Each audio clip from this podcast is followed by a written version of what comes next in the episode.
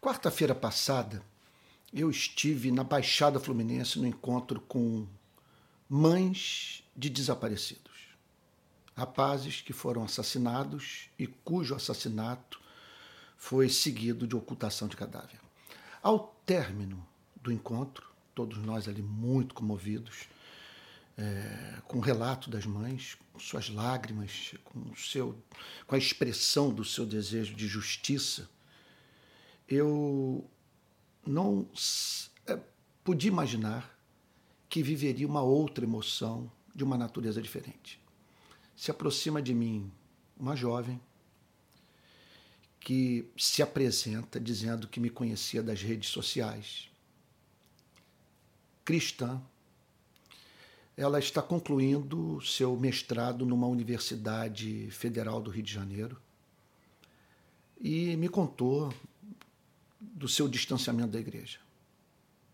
E o motivo devia-se ao fato de que os seus anseios por justiça não encontraram eco no lugar onde ela congregava. E não apenas isso.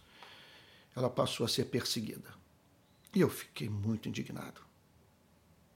Ela ali, entre aquelas mães, como expressão do seu compromisso com a justiça.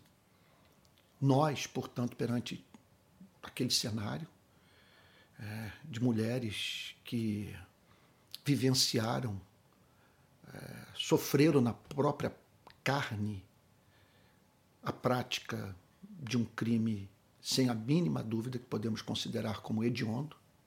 E veja, eu me deparo com uma cristã que, contudo, é, não podia levar para a igreja onde um dia congregou os seus anelos de justiça e ali aflorados diante do relato daquelas mães. Eu fiquei pensando o seguinte: por que grande parte das igrejas do nosso país não consegue acolher esses jovens brasileiros indignados. Gente enérgica, gente que tem fome e sede de justiça e que, contudo, é rotulada pela igreja como comunista, pelo simples fato de defender as causas do cristianismo. Eu fico a pensar se não está em curso, em parte das igrejas do nosso país, uma pregação banana, feita por bananas, e que acaba atraindo para o seio da igreja alguns dos jovens mais bananas do nosso país.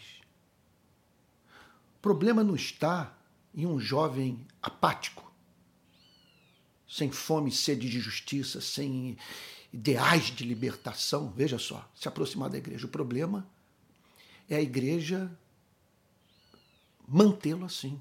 E o seu discurso atrair apenas essa espécie de jovem. De maneira alguma estou aqui a generalizar. Mas é sintomático de uma gravíssima patologia espiritual essa gente indignada não encontrar o seu lugar na igreja de Cristo, no nosso país. Eu me lembro de João Batista pregando. Eu fico a pensar onde encontrar uma pregação como essa nos púlpitos do nosso país. Soldados, policiais se aproximam de João Batista para serem batizados. Ele vira-se para eles e diz o seguinte: Não sejam prepotentes, não façam denúncias falsas e contentem-se com o salário que vocês recebem. Certamente há milhões de jovens no nosso país ansiosos por encontrar no púlpito um homem como João Batista.